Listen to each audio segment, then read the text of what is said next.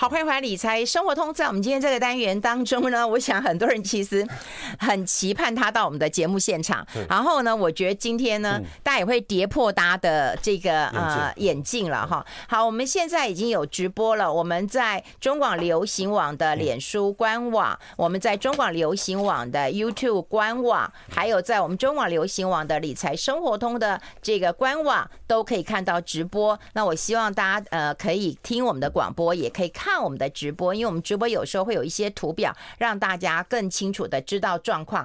好，先热烈欢迎一下我们今天扭转乾坤，而且这么多年来他来我们节目现场，然后台股上涨的这个次数真的是屈指可数的，所以今天大涨了哈，终于一雪前耻了哈。先欢迎一下我们的股海观察家张宏昌张大帅，大帅好，你们姐，各位听众大家好。Yeah!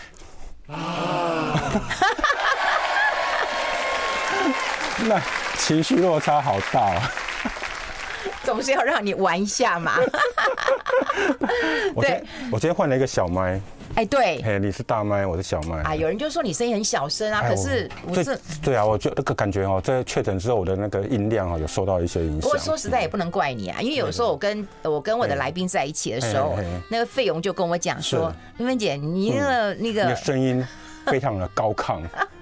非常高强，我就说我会克制一下，可是他就说我跟来宾的那个都会有一些落差，对啊，对啊。那我们都用大声功来跟你比拼好了。哎，你今天有没有很惊讶？说今天涨，我好惊讶，我也觉得啊。而且我们今天谈的股票，它还开低走高，哎，是怎样？文燕啊，啊，本来我看它跌四块嘞，嗯，就后来翻红了，嗯，所以我今天跟你讲，我今天开始磁场是不一样的，对对，以后声音磁场也会不一样，通通不一样。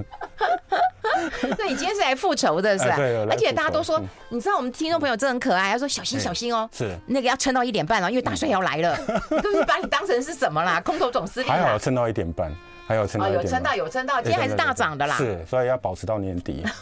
我希望期待不大，到年底就好。你看多哦？呃，看多没有？我没有看多。我刚才跟费勇在聊，我说，哎，感觉这一阵子哈，我觉得我不太，我有点毛毛的，不太安心。嘿，啊，为什么不太安心？因为我感发现的话，那个大咖都在卖股票啊。然后那个那个比较小咖都一直在买股票，嗯，你看那个投信买了三十几天，嗯，那投信的钱从哪里来的？嗯，就 ETF，然后融资这波下来好像融资也没减少，嗯，然后要占不正加，但是刚刚那个又提到嘛哈，那个提到就是说外资一直卖还有汇出啊，嗯，在筹码上面我感觉比较毛毛的，嗯嗯。嗯，哎，那我们再看到这个文业啊，文业它大涨啊，对对对，哇，涨到最高一百零三点五啊，哎呀，对这个。消息对他来讲非常正面哈，大家要给他掌声鼓励鼓励。哎，你你今天讲话很像投顾老师哦。好，真的。投顾老师要把那个股票代号要折起来。你连掌声鼓励都讲得出来耶，你真的是。我觉得稳燕脑这一档股票哈，这它最近不是一个并购案吗？哈，而且台湾市场它就花了一千两百多亿。哦，去并购一个加拿大的 IC 通路商，嗯、这个是跌破了很多呃同业了哈，甚至有同业就就直接在媒体上哈有点抱怨了，就说哎呀有够流口水，没想到这家公司的体质这么好，嗯，好啊体那个还会还零负债，嗯，好啊账上的现金还蛮多的哈，他说文业怎么买到这么好的公司呢？那同业都在，但是同业不愿意具名啊，他只愿在报纸上发一些牢骚这样子，好发。那文曄这个这一家哈，他就是他并了一个一个加拿大的一个 Future 哈，嗯，啊他的中文名。名称叫富昌电子，嗯，好啊，这一家公司其实大家以前都比较少注意到了，好，大家因为大家大家不会去注意到，因为它是一个未上市的公司，啊，加拿大公司哈，那文曄会买到买到这家公司哦，其实也也也一开，而且还谈半年而已呢，谈半年而已。虽然公司有说哈，哎，其实当初公司要卖那个富昌电子要卖的时候哈，都有找一些哈大大咖的通路商有去谈，嗯，好啊，但后来是文燕脱颖而出哈，但是大家听一下，我刚刚提到同业抱怨为什么会买到这么好的公司。如果你去滴滴的话，就说你去实地审查的时候，你一定会看到说这家公司不错啦。嗯，所以表示说，哎，文燕有一些他的方式，嗯，好去买到这家好的公司哈。我是看到新闻说以小吃大，哎，小小吃大并不容易哎。对对对对哈，而且哦，他现在其实吃到是一个喜事哈，但是吃到之后怎么去把它吃下肚子里哦，那需要一些他自己的实力哈。那我看他最新的财报，最新的账上现金是六十一亿嘛。嗯。那你要花一千两百多亿，就是三百三十八亿美金去并这家公司的话，那你当然是需要筹资嘛。嗯。所以公司又说他已经跟新展银行谈好，说他准备借贷。嗯。好，借贷啊，借贷的金额还没有公告，但是他说一年大概利息会增，利息支出会增加二十亿啊。嗯。那我查一下他去年的财报哈，他一年的利息也是二十几亿，也就是说他这样的负债，有息的负债要增加一倍。嗯，好，先怎样？那另外他说也要办理一个现现金增资啊。你看负债比率哈，他我查最近的负债比率已经七十七十八了哈。那七十八的话，他如果在在借贷的话，他负债比率会更高嘛哈。所以他必须再去做一些增资，所以他今年股东会有做一些要增资的一个动作。嗯，哎，那这一家公司呢，我大概简单介绍一下这家这家富昌电子哈。嗯，这家富昌电子它其实是五十五年的一个加拿大的通路商，哦通路商，然后呃。它的营收规模呢，在去年是两千亿，那五燕是五千七百亿的，嗯，所以它只有它的三分之一，但是获利啊是五燕的一倍，所以吃起来就可以大补完嘛，哦，所以我看那是好公司啊，对啊，所以我查了券商的报告，其实对它的。看法都非常正面了，大家都已经目标标目标价都看一百块了。嗯，就也有啊，早就超过了。对对啊，已经超过来达标了。哦，哎，有人说持有文业十年以上。哇塞！我们先休息一下，好不好？我们今天进一下广告，待会继续再聊。I like 103, I like radio。好，我们持续跟大帅来谈一谈哈，就这一家加拿大的公司哈，是这么好的一家。公司哎，对对对对，看到营收少，但我利润高啊。对啊，然后券商报告我看了几家哈，都是看一百块了哈，那现在目标价很快就达到了哈，本来都说三个月或一年，它现在就涨到一百块了哈，所以其实券商都给他掌声鼓励鼓励的哈。然后那个，但这家公司为什么文燕能买到哈？我觉得文燕的嗅觉是蛮灵敏的，嗯因为这家公司哈，他的老板叫罗伯特米勒了，嗯，罗伯特米勒哈，嗯那他在二月的时候发在加拿大发生一个很大的一个事件啊，那台湾这部分比较没有什么报道。哈，就是他牵扯到一个未成年的一个性交易案呐，性交易案。你连加拿大的报纸你都去看，我都找到了。那我一个英文的来 解读一下英文啊，他就是在二月的时候哈被人家踢爆哈，就是他有一个未成年的交易案哈。那加拿大这个国家也蛮特别的哈，他们其实哈都分两边了哈。第一个，他们投票权或者什么看各个省份哈，有一些是什么十八岁、十九岁哈，但是性自主权这件事情哈，他们是在十六岁。也就是说，十六岁以下叫你跟未成年性交易。是啊，是啊。啊，在二零零八年以前呢，十四岁以下，二零零八都有提高了哈。所以二零零八年以前是十四岁以下叫未成年性交易啊哈啊，所以他这个老板呢的罗伯特米勒哈，他就在七。今年已经七十九了哈，他曾经在被人家控告，就说他在大概两千年左右的时候，到两千年之后了哈，有跟一些二十几个哈，一些。一些二十几个人查到二十几个人，一些，然后现在有十个有十个出来控诉他，他就作为一个性交易的金权呢哈，就说之前是在饭店呢哈，后来自己包了一个小屋，那他老婆后来就怀疑这个先生，就说哎，你怎么？对，你怎么好像有一个诡异的行动哈？那个个他就。派了侦侦探哦调查老公，那过去要调查老公的时候，哎，的确哈，发现说，哎，在特定的一个房子里面哈，有一些未成年的一个少女哈，会进出，然后出来的时候，她带一个很大的包包，嗯，里面可能藏一些，比如说精品啊哈，或是一个很高名贵的包包 LV 的哈，或是哦金钱的信封这样子哈，后来就查那个调查，嗯，所以那个老婆很早就去调查他了哈，啊，那个另外呢。这个调查动作也惊动了一个警方哈。其实零九年的时候，警方就曾经去富商电子哈做过调查，但是后来也没下文，不知道是被压下去了怎么样。但是在今年二月的时候，要把这件事情给浮上来。然后他老婆调查这件事情，后来被这个他先生知道了，哦，这个创办人知道哈。他后来。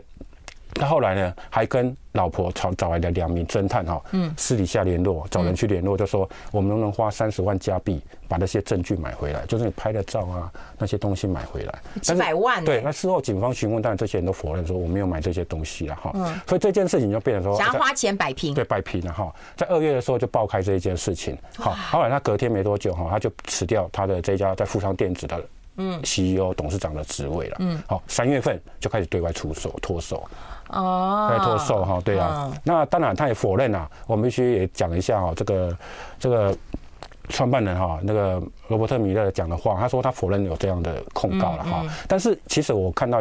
有一份美加拿大的报纸有提到哈，有一有个女孩子就站出来，嗯，控告要球场八百万的加币，大概台币两亿啦。哦。然后而且连饭店都告进去，因为他说饭店呢看到我这样进出，也没有阻止我，我明明就当当时是未成年，他现在已经成年了，嗯，就未成年，他为什么没有没有阻止我，或是去控告我？因为那他受他觉得他年少不懂事啊，他说连饭店都告进去哦，连饭店都告进去啊这件事。啊，所以那个罗伯特米利他有否认，他说老婆是跟他离婚谈不拢的关系啊，哈，来抹黑他。所以刚刚讲他老婆的复仇，老婆的复仇，老婆复仇，所以这件事就是后来他三月就要对外，就干脆把整家公司都卖掉了。好，阿泰文艳就搭上这个机会。哎呦，你看，你就是不能乱搞。你看乱搞之后，连公司都要卖掉了。所以哦，这么好的一家，我发现哦，当一个企业主哈，啊，你平常除了阅读国内外财经资讯以外哈，连八卦哈的杂志最好也看一下。你可以可以买到并购的机会。哦，对，对对对对对，这种东西不会上财经版嘛，应该上那个八卦娱乐版。所以啊，我跟文燕后来就谈了半年嘛，哈，啊，他们这这次是用现金交易的哈。那我跟大家讲一下哈，文燕在这一次的。我看台湾媒体没有报出来啊，其实有，我觉得这次交易案哈有几个，呃，如果有文彦的，我刚刚不是提到说有人报十年嘛哈，他其实有一些隐藏的一些或或然的一个风险啊。第一个，他在公告啊，我看他重大讯息，我把它仔细看完哈，他媒体没有写到，就是说他有一个终止费一点五亿美金啊，嗯，一点，就说这次案子如果没有谈成，零点上面没有谈成的话，他因为像之前那个金，呃，环球金嘛，不是有并那个德国世创吗？后来没有成功嘛，德国政府不觉得这是敏感技术。后来就付了，他赔了那个呃五千万欧元嘛，哈，大概十几亿台币啊。那时候今年呃环球金的 EPS 就少了三点五块嘛，哈。那这一次如果那个他并购没有成功的话，他赔付一点五亿美金，算起来大概超过一个一半的股本了。嗯，好，这部分的文彦的股东就要特别注意一下。那第二个他要做举债了哈。那举债的部分的话，这个。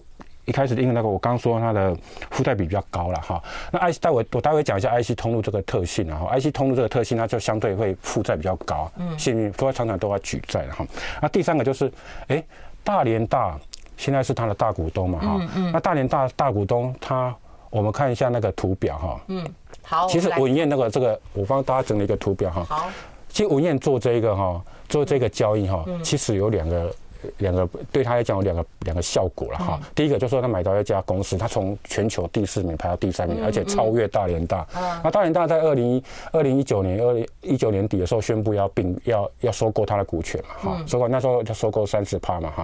啊那时候后来顺利顺利买到将近三十趴，嗯，好将近三十趴。啊，因为后来引起市场的震动，对他有意思嘛，对对对对对，想把它吃下来嘛哈，要不要吃下吃下，然后。但是公司那个文彦不愿意嘛，嗯，那时候郑董哈，郑文忠就是文彦董事长，那时候在深圳，然后听到这个消息立刻飞回来啊，他打死不同意啊，他觉得这是他创办的公司，创办公司他不同意嘛哈，不讲，所以你会发现文彦从这个时候呢，他虽然已经被吃掉三成，那无力抵抗，嗯，哦，我我我就知道被你这样子强强迫强迫哈，让他上车哈三成的股权，嗯，但之后呢，他开始化整为零，慢慢的去稀释大连大的股权，嗯，你看二零二零年初的时候哈，他不是跟那个祥硕换股嘛，嗯，啊，享受换股的时候，后来就一口气就把那个大联大的持股变成二十三趴嘛，嗯，那之后呢，他不断的去办一些现金增资啊，会把大联大的股权慢慢稀释。那这一次呢，我我右上角有提一个，也是。这个是文燕他自己股东会开完之后的会议记录啊，他有写到，他这今年会再办一次现金增资，就为了吃这个富昌电子哈，现金增资二点二亿股，这个稀释程度有多少呢？将近两成，二十趴啊！所以说你原股东哈，就算你如果没有去认这个现增的话，你的股权就被稀释；就算你有认的话，因为有一些要对外抽签，有些要员工认股，你也会被稀释。对，所以呢，透透过不断的这样稀释呢，他就慢慢把大连大的股权呢，从将近两三成呢，慢慢降到现在已经剩十九点。哎我觉得那如果大连大应该会不爽吧？如果我是大连大，我一定把你卖掉。那我另外一个方面想说，他是不是文艳也铺了一座桥，或是一个机会让你下车呢？因为现在涨了一百块了。哦。你当初买四十五点八嘛，哈。那这三年已经配息十二点五元，你的成本三十三点三了，你现在赚两倍了。三十三点三跟一百块，你已经多赚两倍了。嗯。赚两倍，我算算一下哈，如果大元大现在把这些股票卖掉，EPS 可以贡献六块呢。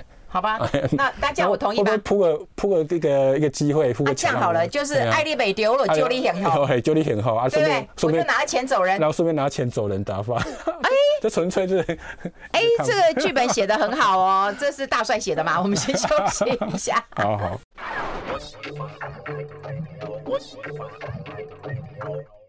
好，这里是来 Radio 重要流行网，欢迎再回到理财生活通第二个小时的节目现场。我们现场的特别来宾就是我们的好朋友股海观察家张鸿昌张大帅哈。我真的要奉劝大家哈，真的要认真的听我们的节目，看我们的节目啊，因为我们节目排在礼拜一，你就知道大帅六跟日都在看那个一两百页的资料。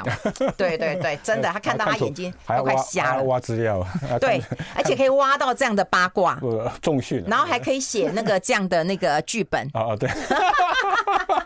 没有要观点嘛，要分析嘛，哈、嗯。你如果照本宣科这样念出来没什么，啊，就是你要自己消化吸收之后，他提出自己的观点嘛。对。啊，有没有有有没有可能发生的情况嘛？哈、那另外，IC 通路业哈，我觉得像文燕、大连大这个 IC 通路业哈，嗯、它有特色哈。嗯。因为你知道，它都夹在一个中间，那些夹心饼干，它上游是一个那个 IC 的一些品牌，嗯。好，做 IC 的，比如说啊，三星啊、高通啊那些的哈，或 Intel 啊哈。嗯。那或德以啊哈，那下游可能就是一些组装厂啊，OEM 或 ODM 那些组装厂哈，所以它会面临一个情况，就是说，哎，上游那个厂商哈，跟他收钱收得特别快，嗯，那下游呢，因为现在大家的 M V 厂或是 PC 厂都很大，他付钱都付很慢，嗯，所以它中间呢需要资金的一个资金流哈，哦，像我最近我就查了一下那个文燕的那个现金流量表哈，所以今年不，今年上半年哈，哎，我先讲啊，去年开始的前三年哈，从二零二年前三年哈，现金流量哈几乎都是负的啦，嗯，就说本业带来现金流量都负的，它必须靠什么？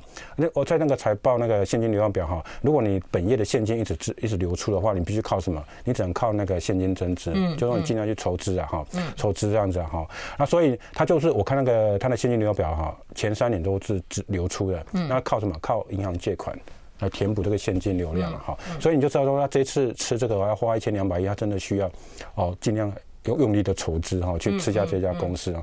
啊，今年上半年呢，它的现金流量本业就流入了。为什么？因为它把一个 A，我就注意到它应收账款有收回，嗯，所以它现金流量就今年上半年就大增了哈。嗯，那我觉得 IC 通路业大家投资的时候要看两个科目了哈。嗯，第一个就是存货，因为它必须堆货嘛。对对。那品牌下游品牌大厂要要拿货的时候哈，在哪在哪了哈？啊，你必须做一个调节的功能哈。嗯。所以存货你要注意一下。像那还有第二个就是那个应收账款，我刚提到嘛。对。应收账款它会收比较慢，但是它上游付给那个品牌厂的那个一个 IC 厂的时候，它必须付的比较快，嗯，所以它的应收占款会比较高，嗯，好，会比较高哈。所以我来看一下那个文燕哈，文燕的那个存货哈。占总资产四十九趴，也就是说，它每一百公司每一百块的那个资产哈，有四十九块是放在存货。哦哦，另外要帮人家堆货嘛。啊，如果品牌那个下游的品牌厂要要调货的时候，哎，我随时可以调给你。哦，啊，有没有？但是它必须做一个调节功能，就是它活下去的这个叫这种公司活下去的一个理由了哈。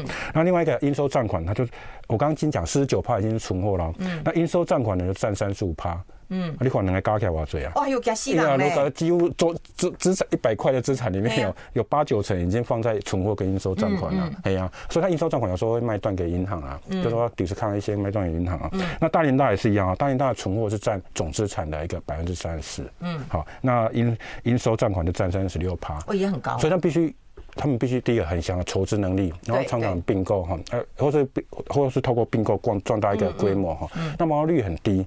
它大概都三四趴了，嗯，这三四趴，所以他们必须靠周转很快的速度了哈。嗯、所以这个部分就是说，哎、欸，这个公虽然他们上下游都是大公司啦，嗯，好，倒账的机会比较低的哈，嗯，但是这两个科目如果有出问题的话，而且就他们的风险就蛮高了，嗯，好啊，基本上如基本上如果到现在为止这些大公司呢，我看他们都还管理都还不错了。哎、欸，那这两家公司你有没有会不会此消彼长了？呃，对啊，已经超过了，我已经超过大连大了哈，大大连大了哈，那那个。文曄像像现在来讲哈，相对哎，我觉得它营收搞不好，因为现在大研大去年是大概七千多亿营收嘛哈，而且大研大旗下还有四家公司，它当初从零五年开始并什么，并视频、全鼎还有友尚。好，这家公司哈，嘿阿并了哈啊，现在文彦也在变，他们发挥规模经济了哈。现在文曄房比较大，所以我刚刚讲说，大连大如果吃不下来，他会不会申报卖股票？它是一个选择哈。那这个行业有一个风险呢，我还特地查了一个二零一二年的一个新闻哈，有一家通路业也是叫秦雅，它现在还在黑板上面叫八零九六哈，它二零一二年的时候曾经被山西三星呐，嗯，韩国三星。抽掉就是代理那个所谓的那个记忆体，嗯，NCP 的记忆体，这个记忆体它本来本占它的营收哦将近五成，嗯，那这个营收它本来这个记忆体就出货给宏达电，就是手机的那个记忆体，嗯，那三星说说不取消代理就直接取消代理，哎，这样也很狠，你的一般就不对，所以代理商有这个风险，尤其是小代理商啊，哈，那像文燕大人大比较大嘛，但是文曄。大联大为什么二零一九年要吃文燕？因为那时候他们两家都被德仪取消代理嘛，嗯，啊，一个营收影影响十趴，一个影响二十趴嘛，嗯，所以那时候就说，哎，为什么大连大要要要去收购五年的股票？嗯，他就因为他希望弥补他营收所流失的部分嘛，哦，哎呀，那部分哎呀。哎、欸，那这样子的话，这两只你要选哪一只啊？哎、欸，我我不太会买这种股票。我刚好分析完，第一个毛利率不高嘛，那第二个它的那个存货，当然它我觉得它每年那个获利都都有稳定，因为台商的经营管理能力还不错啦。哎、欸，文曄要不要担心大连大卖黑的股票啊？不，他现在我改我刚说的，搞不好文彦很喜欢他卖掉，就因为忙忙事在背嘛。他会不会担心嘛？因为大现在你但你卖还是一个卖压。他搞不好下特定人啊，啊，有可能吧？因为你看那个十大股东，五年十大股东第一名就是大大连大，嗯，啊，第一大就大连大，第二个就是这就是享硕，第三个才是他们原来的大股东团队啊。哎，我要插一个嘴啊，也就是现在市场上有很多就是这种高股息的这种高息的 ETF 啊，那这些高息突然讲 ETF 的，对，我就因为我刚有看到啊，它有那个大连大，对，大连大有，那有一些也有文业啊，零零九二九嘛，嗯，也有啊，我我查了一下，它现在规模已经快要七百七十亿了。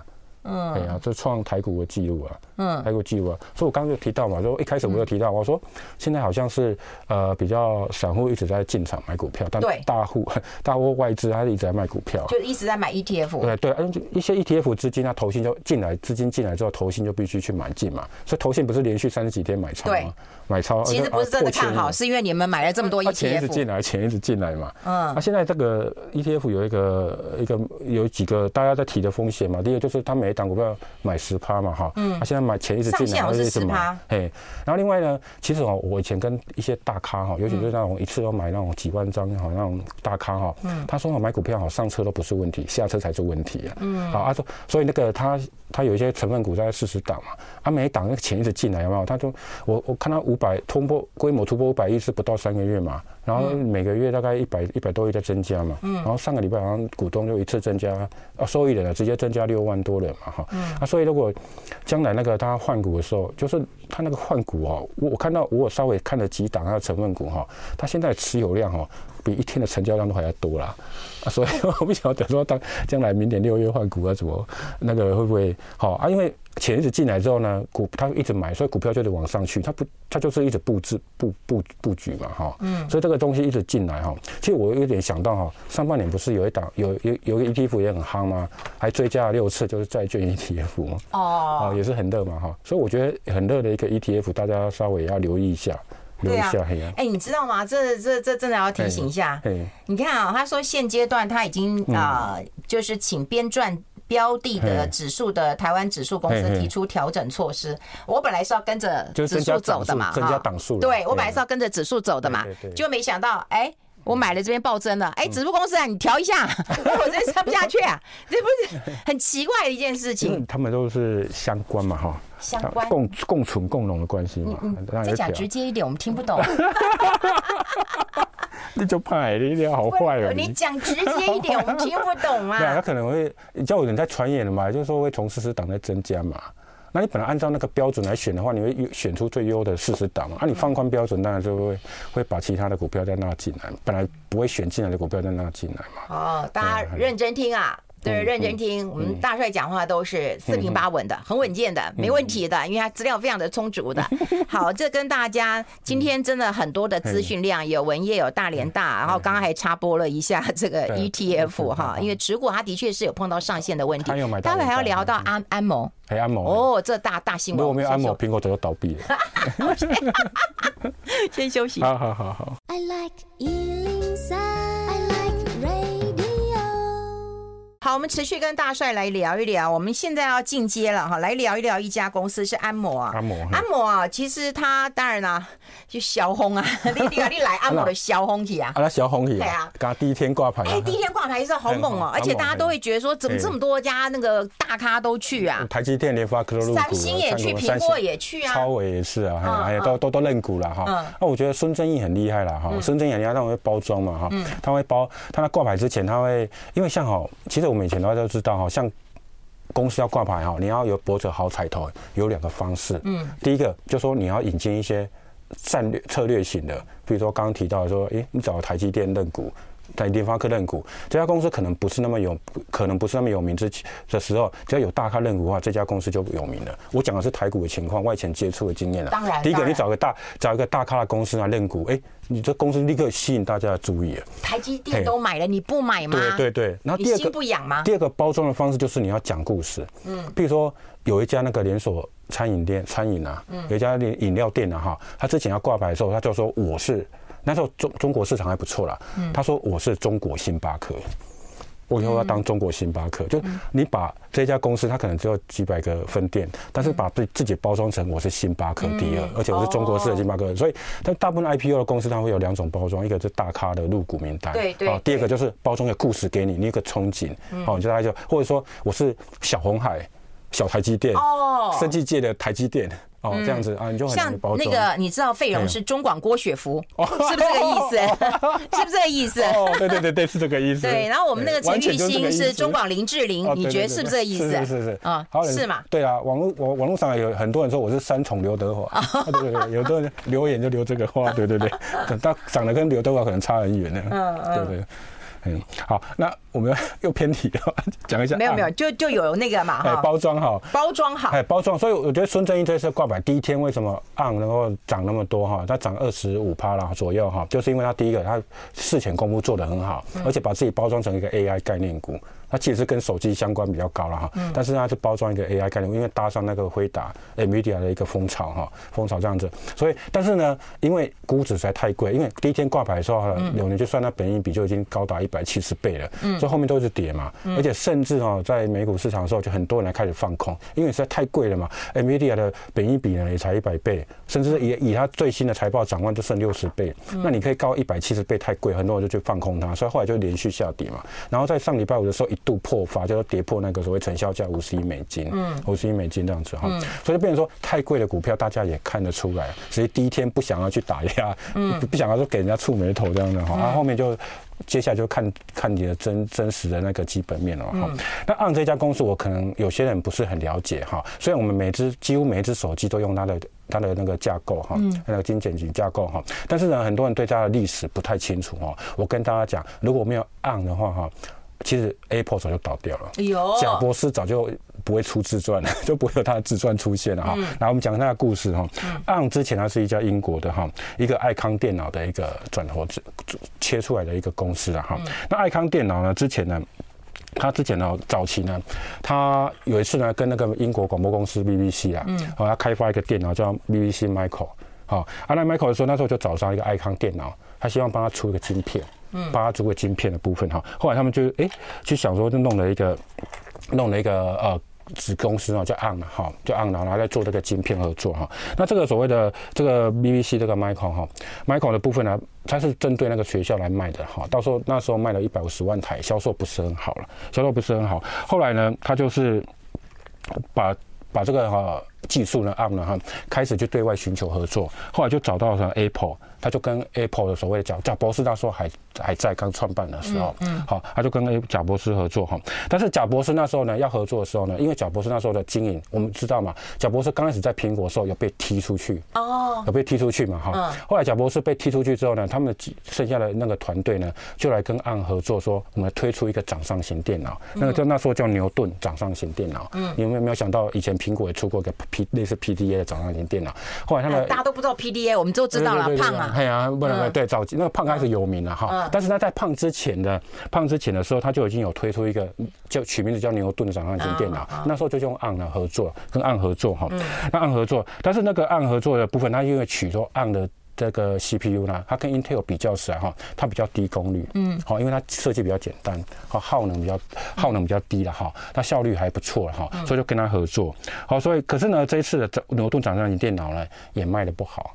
所以你知道，苹果一开始风雨飘摇嘛，嗯，好，风雨飘摇之后卖的不好，后来那个贾博士就回来了，好，贾博士就回来了哈，啊，那时候在之前呢，贾博士那个苹果呢跟 ARM 呢，爱康电脑他们也针对那个 ARM 哈有做一个投资关系，各持有四十三趴啦，嗯，啊，后来贾博士回来要成就那个 Apple 的时候呢，但那时候 Apple 那时候已经倒数九十天要倒闭了，因为钱快烧完了，我刚刚提到了，他有一些案子都做不好，好，所以那时候呢，他手上剩什么？送 ARM 的股票，嗯，有四十三趴。那时候 ARM 刚好在一九九八年的时候，那时候有跟在英国伦敦哈跟美国纳斯达克有挂牌，嗯，所以那时候贾伯斯重新回到苹果之后呢，他做两件事，第一个呢，他就是找了比尔盖茨、微软，嗯，出资了一点五亿美金，嗯，啊，入股了苹果，嗯，哦，然后来一笔救命，有一个紧急的救命钱哈。第二个，他把 ARM 本来四十三趴的股票呢，就出售，全数出清，嗯，那所以就入账了。入账了十一亿美金，嗯，十四亿美金，你看看，它本来是倒数九十天要倒闭，嗯，后来有卖掉那个 ARM 的股票之后呢，它来一个十四亿美金，哦，这是很大大补完了，这样就可以，嘿，那把十四亿美金拿拿来做什么呢？iPad，就是后来听音乐那个，哦，所以苹果才救起来啊，啊，不然到时候。如果没有这个 ARM 的股票的时候，苹果早就倒掉了，贾博士也救不起来了。哦，哦，对对对，所以那个 on 哦，其实是苹果的一个救命。真不错啊，就是缺钱的时候还有股票可以卖一卖。所以我们要，而且 on 那时候挂牌啊，那时候挂牌好像还可以卖这样子哈。所以就 i iPad，嗯，iPad，然后后来呢，因为 iPad 那时候就开始用所谓的 ARM 的架构来当做它的晶片。哦，之后的 iPad，嗯，iPhone。也都是用 ARM 的架构，嗯，这样来架构。其实 iPhone 哦，本来一开始呢，贾博士是要找 Intel，嗯，来做那个所谓的的晶片的部分哈。那 In 那个 Intel 那个 Intel 那时候哈，觉得说就问了两个问题：第一个，你 iPhone 做的成功吗？嗯，你 iPhone 可以大卖吗？那第一个就 Intel 就这样跟跟那个贾博士讲。嗯，第二个，你给我开价那么低，我为什么要帮你做？那后来就就就 iPhone 后来就用那个 ARM 的架构，就后来那个 Intel 也很后悔，当初为什么一开始那个所谓的晶片不提供给那个 iPhone，那不然现在 iPhone 变成变成大家最畅畅销的几款了哈。所以就说为什么后来 iPhone i 系列哈 iPad 哈，甚至现在 iMac 最近要改哈，也要把 Intel 的换掉，要用 ARM 哈，就是后来就是一系列就是。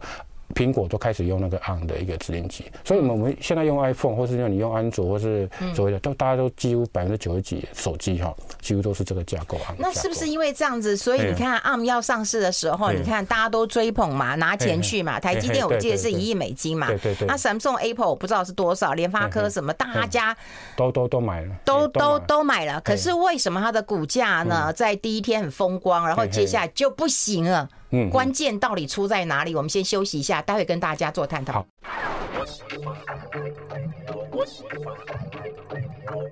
好，欢迎回来理财生活通，我是夏运芬啊。那么在我旁边的就是我们的股海观察家张鸿昌张大帅了。我们接下来跟大家聊聊这个关键人物叫孙正义。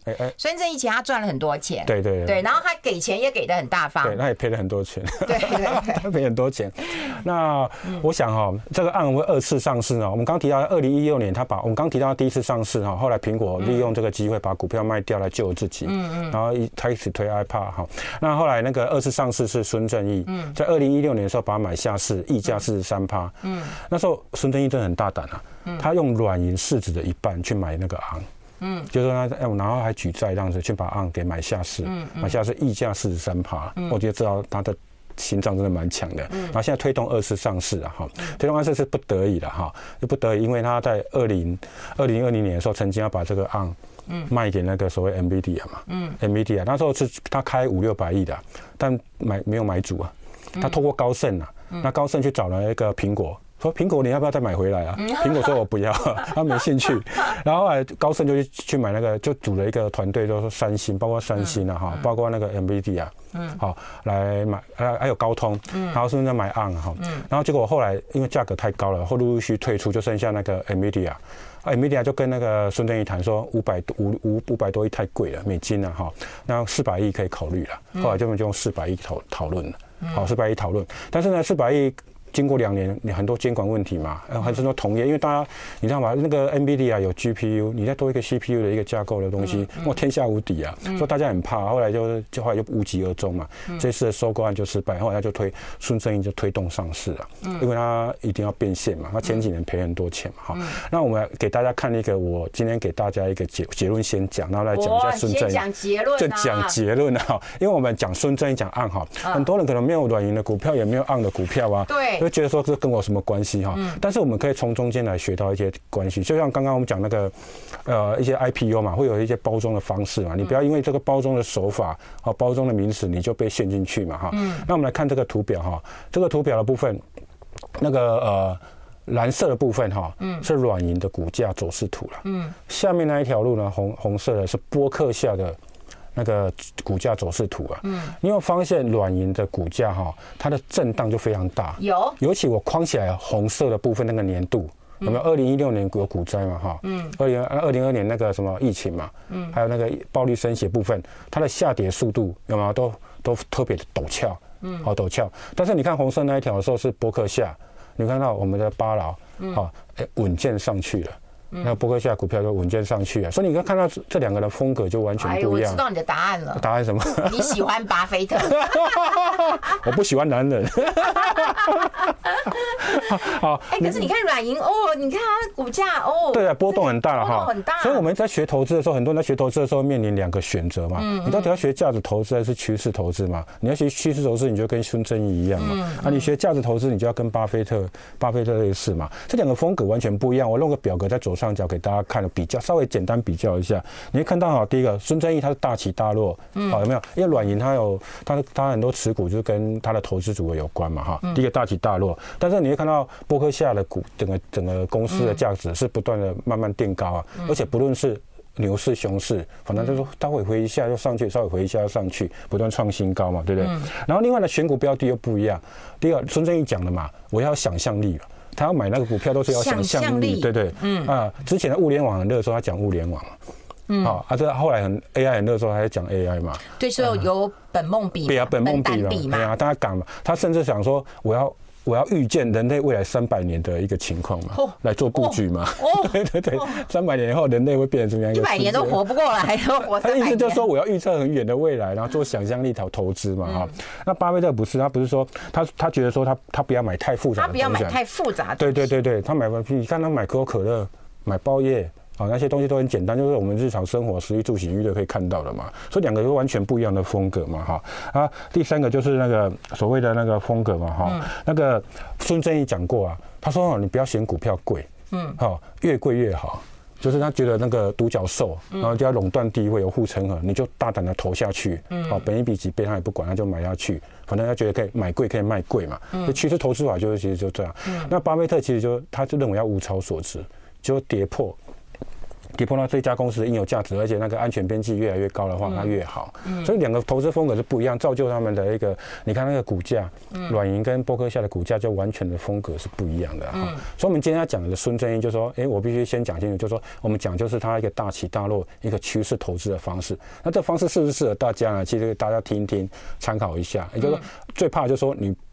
不知道自己是什么，不是就 其实投资，不知道自己要什么，我自己适合什么，什么？你的个性适合什么？像我有些跟朋友聊说，我当时问他说：“哎，你的个性是什么？”有些人就会说：“哎，我很适合慢当中布局的。”嗯，他就慢慢买，慢慢买。嗯，还有些人喜欢赚快钱，我今天买，明天冲，或是说我喜欢买追逐当下的热门股。嗯，然后只要能够不当最后一棒。我只要今天买进，明天有更贵卖掉，我管它基本面怎么样。有些人就是这样做了哈，所以有些人只要能够赚钱都有好方法，但是你要懂自己的个性。那我们今天要讲的孙正义就是说，他他为什么会有这种一个，人家后来说赌徒性格了，大家对他，我觉得啊，他这一辈子哈，他其实很多投资失败，我们待会讲一下他投资失败，甚至他被骗的经验哈。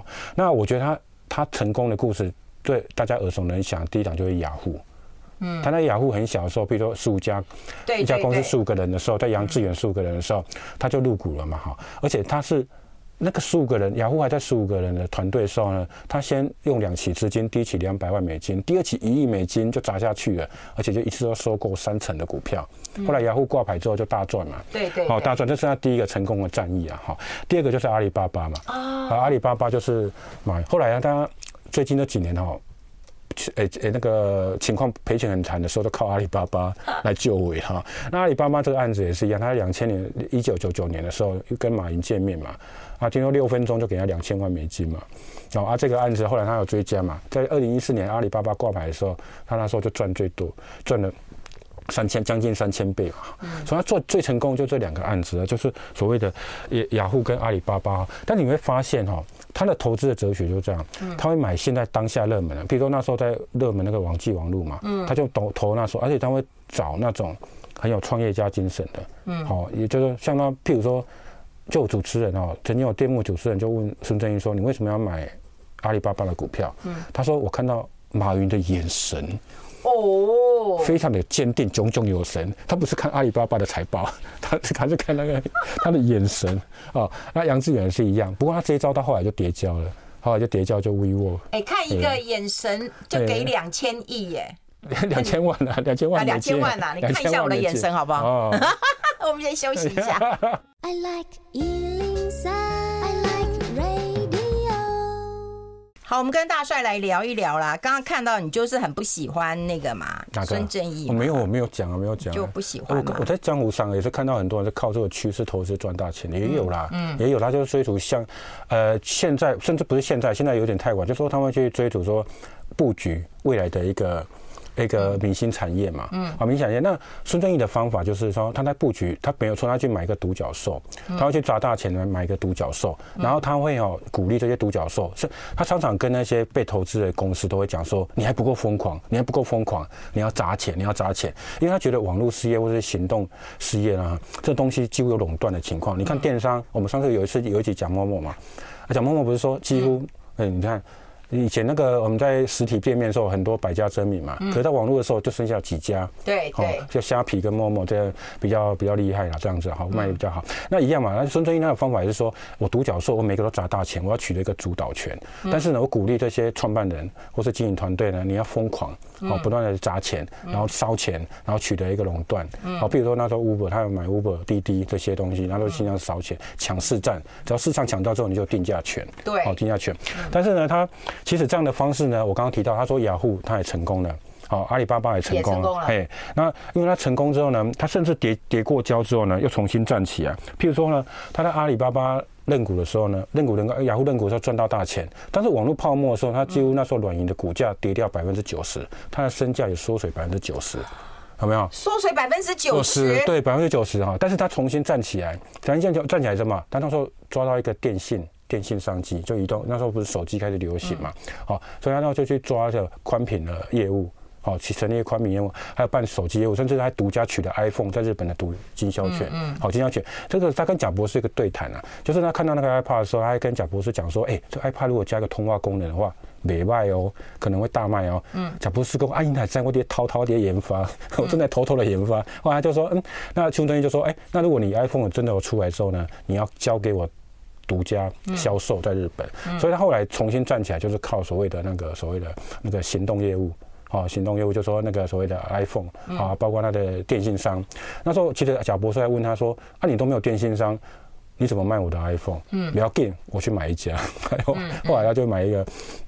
买了一家电信商啊，就这个在英英国在日本的分公司沃达丰电信，后来改成那个软体公司啊哦，电信，然后甚至他经过一些行销策略，还超越那个 NTT Docomo 了哈，所以这部分他就重新站起来，所以他曾经跌跤过，要站起来，他更对自己更有自信，然后加上阿里巴巴挂牌之后让他大赚，所以呢，他之后呢就觉得说，哎，自己看人也很准啊，然后我跌跤之后也会再上来嘛，嗯，我跌跤上来之后呢，所以他后来在这上了多大颗啊，跌掉九十趴之后我还可以再。站起来，然后就曾经那个，他曾经曾经当过那个日本首富，后来又重新站起来当日本首富哈，让日本哎不得，他跟刘景正两个人在轮流了。一个 Uniqlo 那个了，好，然后行动，所以呢，他因为太有自信了，所以那个他他后来就开始踩雷了，因为你觉得自己方法管管用嘛，像 WeWork 这家公司就是让他踩雷很大很大的创伤嘛，他一样，他说当初我看那个创办人叫亚当嘛，嗯，亚当纽曼哈，他说我第一次看到他的时候，我就发现他有那种坚定的眼神，哎，那有影集，那个大家可以看一下，那个有影集，那个有影集可以看，那个，然后他就跟他见面，他谈完之后呢。就给他直接就给他四十多亿美金嘛，嗯，但后来他他都都打惨赔了，打水漂了。后来后来这个人就是就包括什么还吸毒嘛，还有掏空公司嘛，他自己注册公司，然后还卖给公司，然后自己甚至招股书。后来是因为他招股书实在写的太烂了，被人家发现说他有一些内控，有一些内内机内控不健全哦，所以这 WeWork 整个市值就大缩水。那孙正义就被迫把他股权买下。哎，我觉得这个老板乱搞，他后来被迫买他股权哦。然后后来整理一下，两年之后他重新挂牌。但是我现在看他股价也就个位数啊，很差嘛，就是这个就赔了赔了。还有包括滴滴嘛，滴滴他之前也没有，当大家来喊撤退中国市场的时候呢，哦，哎，他没有注意到嘛哈，啊，后来滴滴挂牌之后又被退市嘛，因为老公那边呃中国那边不不高兴嘛，哈，所以滴滴这部分也让他赔了百亿嘛。啊，排白那个部分啊，所以很多东西就是因为呢，他习惯过去的成功的方式，到后来就频频踩雷嘛。嗯，频频踩雷的方式，那包括他那个像 WeWork 中这这家公司，我就觉得蛮扯的，因为你感觉它好像是一个独角兽，是一个科技公司，但是它其实是二房东嘛，它只是把一些大 share 办公室，对啊，把大楼买进来，然后当二房东就租给其他人而已嘛，哈，所以这个东西也是我觉得有点吹牛吹过头了，哈。那还有一个就是他成后来踩雷的部分，就是说。二零二零年是他买到公司投资的公司第一家倒闭的公司了哈，就是嘿，就是在美国一家电商平台叫做 Brand Brand Brandless 哈，就是那他那家公司是他在平价商店，他是卖所有东西要三块美金，嗯，三块美金类似我们百元商店啊，但是它是电商服务的三块美金，但是这个策略呢一开始是错的，嗯，一开始是错的，为什么？你什么东西要三块美金哦？你还要电销，你还物流宅配，你不会碳几啊？后来他就是打打拼不过，后来虽然在公司快要出事之前呢，赶快改说卖六块美金、九块美金，甚至来不及了。后来就叫倒闭是那个软体银行哈，软体银行他们所投资的第一家倒闭的下市的公司啊，他也是因为太相信自己过去的成功方程式，嗯，然后后来就投，而且一次投买大股嘛，所以他买大股的方式就是说，这家公司只要出事。他赔都不是赔一点点，他都赔大大条的，所以你看看大起大落为什么？因为他买阿里巴巴、雅虎哈，他都是赚很大，对，那是因为成功嘛，赚很大。像你说阿里巴巴快三千倍，好，雅虎大概有一一快两百倍，但是呢，他赔的话也是几乎血本无归了。哎，我就说嘛。你从头到尾都不喜欢孙正义嘛？那这一次安谋呢？安谋他持有百分之九十的股份呢，他这一次会不会大翻身啊？我刚才也在问你说，台积电也有参加安谋的这个 IPO 啊。然后我看到报纸说，他潜在的收益超过新台币七亿。如果它是一亿美金，然后它又可以马上就有潜在利益七亿的话，哎，这两成多啊，它只占零点二八 占点点的，一亿嗯美金哎，所以所以安谋会不会是让他这个再大赚一票？我可以跟跟跟跟大家报告哈，其实安摩他当初二零一六年要买安摩的时候呢，嗯，其实他是预设错误，他那时候想要复制安谋是第二个阿里巴巴，所以他为什么会溢溢价四十三趴？而且他认为说。按哈，虽然在手机市场已经饱和，但其实九十几趴市占率好听哈，贵好听。但是另外一个角度来思考，就是你没有成长空间了嘛。哦。没有成长空间，都都被你占占领完了嘛哈。所以他就往什么电子工业。可是那时候二零一六年，大家还记得吧？有一次孙正义在台湾演讲，他一直在讲一个东西，很大东西，除了机器人啊，除了机器人的梦以外，他讲一个很大东西，物联网。哦，有有有。讲讲物联网，所以他那时候他买案啊，不是因为 AI 啦，他其实就是物联网，他觉得叫到时候物物相连。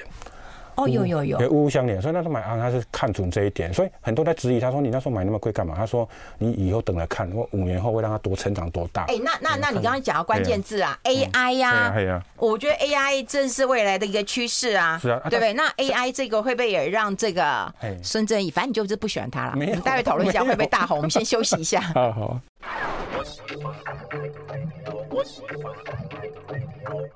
好，我们持续跟大帅来聊一聊，因为我就觉得嘛，这个，嗯，那个你刚刚讲那些哈，就是他倒闭啊，或者是投资失利嘛，安某有没有可能就是成为他？其实他在安某的时候，我就发现他已经那个第六感已经不太对劲了，因为他那时候不是说要买，你就讨厌他嘛？没有了，没有，我在我们在我们在讲他的好跟他的坏，我们是很客观的。好，那个安他那那时候，我觉得安某他就定位错误，他那时候觉得是物联网的时代来了。对对。那他当当时有个当时他有。一份报告啊，看到说什么？二零二零年全球会有两百六十亿个东西会联网，嗯，物件会联网，所以那时候太乐观了哈。他当时买 ARM 的时候呢，他想要拓展我刚刚说手机以外的市场嘛，所以他到时候就要求 ARM 一直增聘研发人员，增聘非常多，然后去去往那个物联网迈进，就说你研发一些物联网相关的应用。嗯，但是你知道人事成本增加，然后物联网又迟迟没有到来，就是这个时代还没有那么快到来。所以呢，我就看他的财报，你发现了，二零一六年的时候。按的那时候获利啊，还要八点二七美金每年啊，哈。但是呢，到二零一九年的时候呢，二零一八跟二零一九年呢，剩赚赚两亿美金，嗯，也几乎几乎腰斩在腰斩了，嗯，就是被在孙正义带领之下，他的获利就缩大缩小。有有，你这样讲有啊。二零二零年出现亏损，嗯，按出现亏损了哈，所以那那一年他就想说，我干脆丢给下一个。下一个冤大头叫 NVIDIA，就都没有卖掉。二零二零年不是要卖给 NVIDIA，他那时候亏损，他想把它甩掉了，好像发现他做不起来。后来呢，他可是后来那个 NVIDIA 部分呢，就没有成交嘛，哈。后来他就想说，那那我来推动 ARM 上市嘛。嗯。ARM 上市之后呢，他就做了一些方式嘛。第一个，他就把这些物联网的研发人员第一个裁员。嗯。然后第二个呢，把相关的公司呢并到软银了，嗯，切开来。嗯。然后我的 ARM 就恢复到本来的手机业务嘛。嗯。好，那 ARM 就变成说又回到一个获利状态。像他最近公布的财报哈，像呃去去年二零。去这两年哈，获利大概都五亿多嘛，超过五亿美金。嗯，好，所以就变成说有个挂牌条件嘛，它有个获利嘛。但是跟加上说并进来赚八亿美金哦，其实还是有差了。所以你的意思是说，那些大咖都是为了捧场性质来买的吗？他我觉得他是刚刚讲那包装的方式，就捧场嘛。但是我觉得他最聪明、最聪明一招就是说哈，他那时候买 ARM 买那个 ARM 的时候，百分之百股权嘛，有二十五趴哦，就卖给他的。卖给他的愿景基金第一期，嗯，第一期的愿景基金，那第一期愿景基金里面有谁？他曾经去中东。好，目跟那些阿联酋啊，跟那些沙乌地阿拉伯王室王子王子有目目前嘛？嗯，他目前他那时候怎么目前呢？他跟他对方讲了四十五分钟，对方给他四百五十亿美金，嗯，哦，很大方，因为大家觉得孙正义的官方一定得探级嘛，对，而且孙正义跟他讲说哈，本来孙正义跟他开价说，跟沙乌地沙乌地阿拉伯的王储说，你给我一千亿美金，因为我第一期要一千美金，我帮你赚到一兆美金，十倍。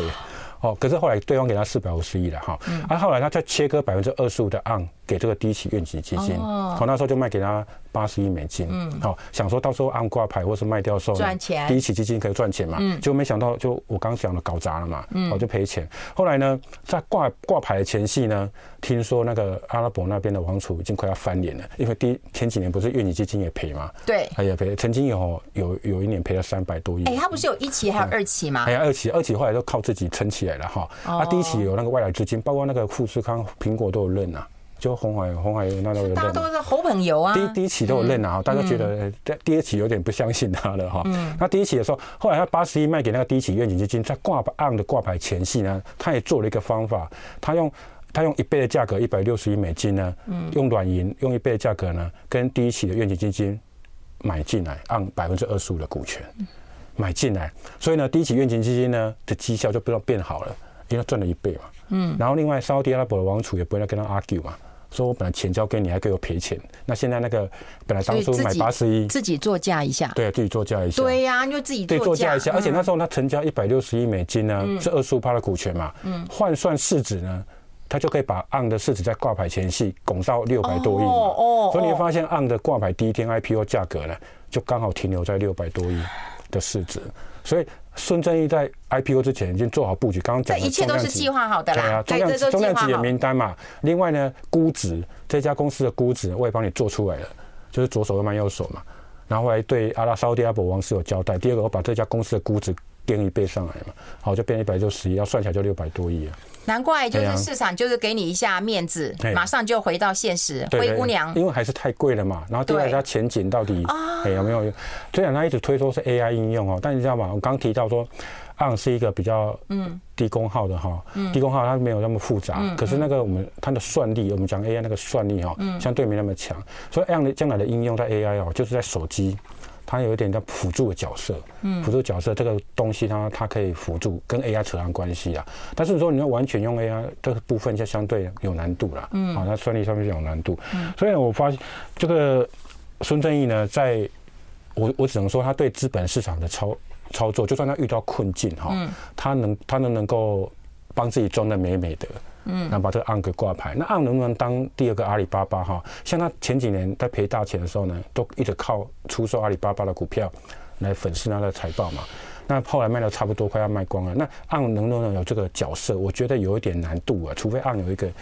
一个一个新的角色、新的应用出现。那可是我有看到一个新闻，就是他要去投资那个，也是跟那个 AI 相关的。对对对，Open AI 了，他要包装嘛。对，可是他就说 Open AI，如果你不让我投资，我就去投资另外一家。对对对对，他他的方式就是说，假设你不给，像滴滴啊，一开始不给他投，嗯嗯，他说你不给我投没关系，我就投你的竞争对手。哎，对对，我就投你竞争对手。他喜欢用这种恐吓啦，像那时候雅虎也是这样子啊，他说你不投我，我就投给别人。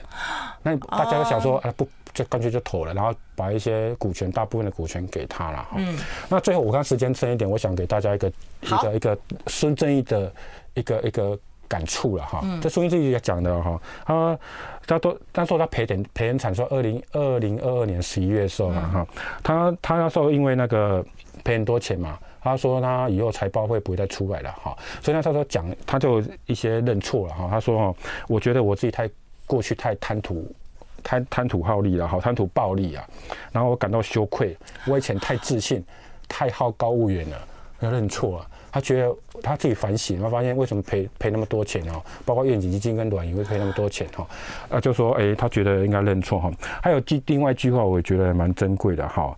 如果当时以当之前然后当时我们再稳健一点投资的话，我们现在现在就不会有赔钱的痛苦啊。啊，所以我发现有很多投资哈，投资人啊，他当初为什么会有现在赔钱的痛苦，跟孙正一样，就是当初太冲动了。或者买太贵嘛，或者没有太太稳健的方式嘛，啊，所以孙正义在那个他在人生低谷的时候，他就讲这个感触的话嘛，好，就说哎、欸，我我如果当初再稳健一点投资的话，我就不会现在赔钱的痛苦。哎、欸，大帅，所以人家觉得有钱人越来越起，其实他们也是会痛的。他们也会痛了，而且不见，然后交代不过去了，因为那时候就有人问他说，你会不会怪新冠疫情？你会怪会不会怪美中贸易战？嗯，哦，你会不会怪暴力升息？他说不会，他怪他自己说。怪自己，怪自己，就说当初不够稳健，哎，所以我不是对他有成见，他是自己又认错了，对不对？对不对？那巴菲特的方式，就说你会觉得巴菲特淡如水，平常好像我们看一下巴菲特持股，啊，然后会弄会狗机。前重仓持股啊，好，巴菲呃孙正义是分散持股啊，因为他不知道哪一个会成功，他会分散，也不刺激，嘿，不惊险也不刺激，你看他跟不上时代，嘿啊，大概巴菲特每次公告持股的话，然后一一点点增减嘛，嗯，最近在卖卖惠普了哈，因为很无聊，你会发现巴巴菲特的方法很无聊，孙正义的方式很刺激，但是他很分散，反而是孙正义那种高风险。投投资哈，买未来想象力，他都分散投资，那反而巴菲特买价值投资呢，他都集中投资，所以这两个方式都完全都不一样，就所以我觉得说大家在。分析孙正义跟巴菲特之间的一个比较关系的话，哎、嗯，可以让在大自己都认识说你是要趋势投资还是价值投资。嗯嗯，好，这是真的很重要的一一堂课哈，跟大家来做一个分享。今天非常谢谢我们股海观察家张宏昌张大帅，谢谢大帅。哦，大家拜拜，就会发现我们两个声音应该是比较一致了吧？一致吧？因为他今天带的是 mini 麦了，就会比较清楚了。好，我们下次再见喽，拜拜，谢谢大家，拜拜。